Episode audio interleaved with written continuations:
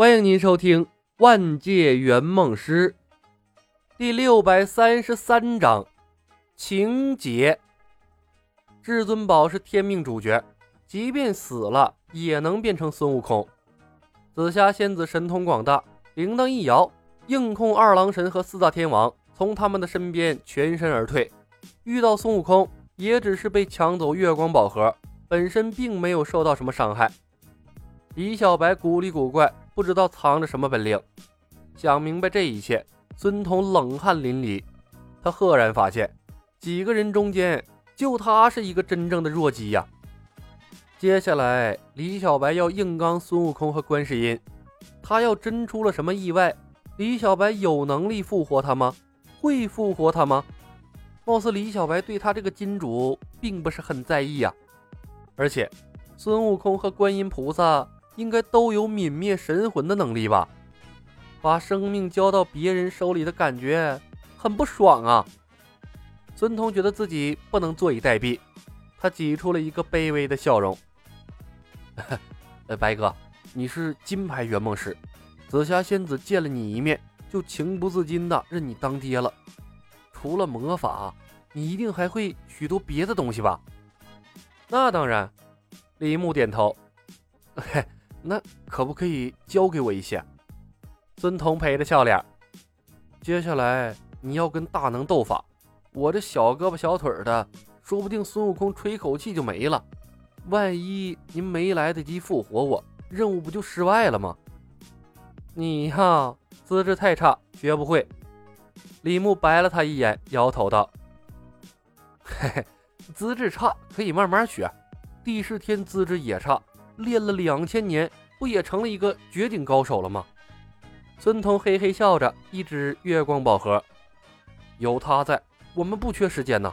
你随便教我一门功法，把我丢到五百年前，然后您再穿越回来，我们约定一个地点会合。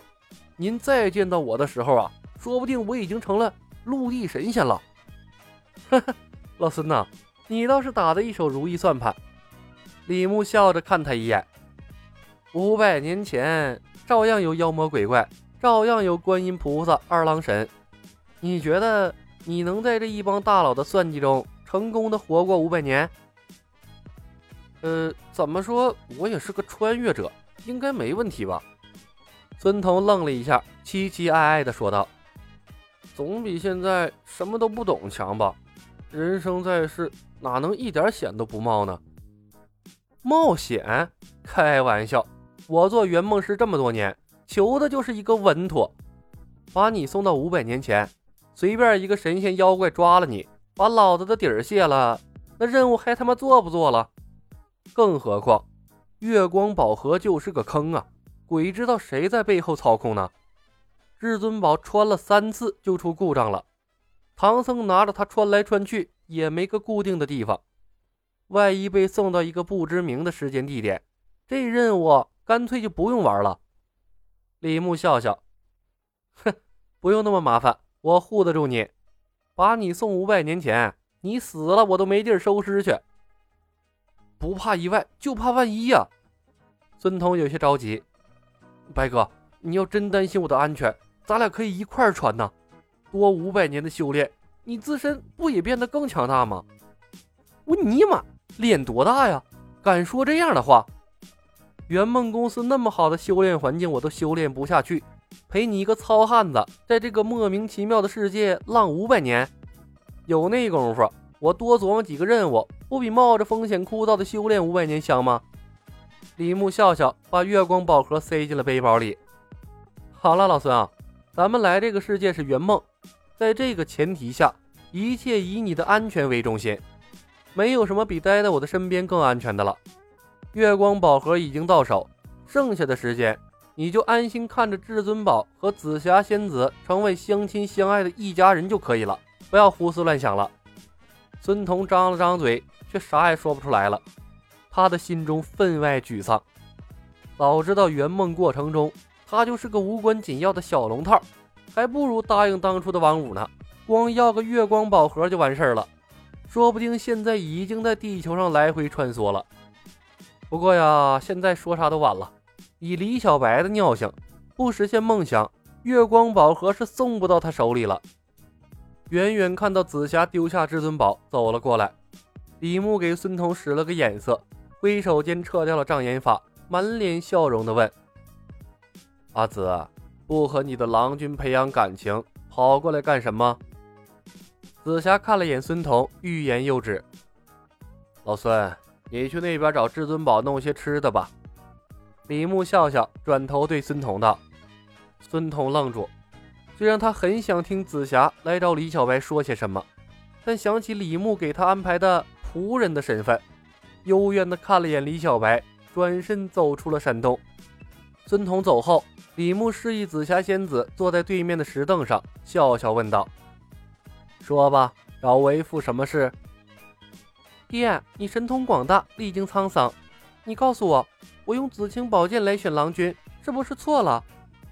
紫霞把宝剑放在了石桌上，愁眉不展，像极了一个遇到烦心事来找父亲诉苦的小女孩。没错呀，有些缘分就是上天注定的，若不然，为什么所有人都拔不出来紫青宝剑，偏偏至尊宝一个凡人可以顺利的拔出来呢？你的宝剑呐，连爹都拔不出来。说着话，李牧拿起了紫青宝剑。伸手去拔剑柄，苍啷一声，一声清脆的龙吟声响起，紫青宝剑被李牧拽出了半尺多长。而后，两个人都呆住了。开玩笑呢？这是？不是说紫青宝剑只有至尊宝能拔出来吗？为啥我也能拔呀？这设定是不是什么地方出错了？不带这么玩的呀！李牧在心中疯狂的吐槽。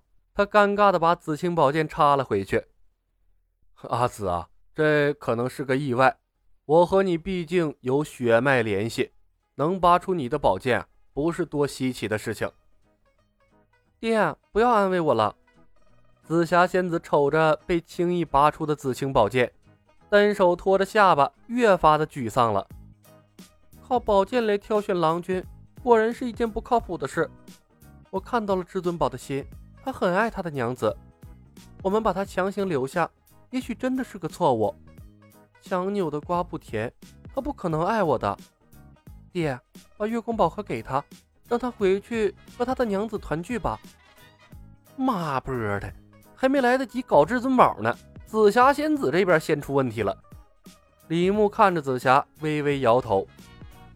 紫霞呀，你不相信紫青宝剑，还不相信你爹吗？你真以为爹平白无故来找你，就为了胡乱塞一个男人给你吗？我早已经看过他的命格了，他和白晶晶有缘无分，和你才是天造地设的一对。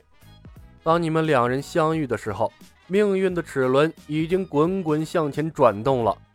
至尊宝就是你的情劫，渡过了，两人和和美美过一生；渡不过。你生死道消，他万劫不复。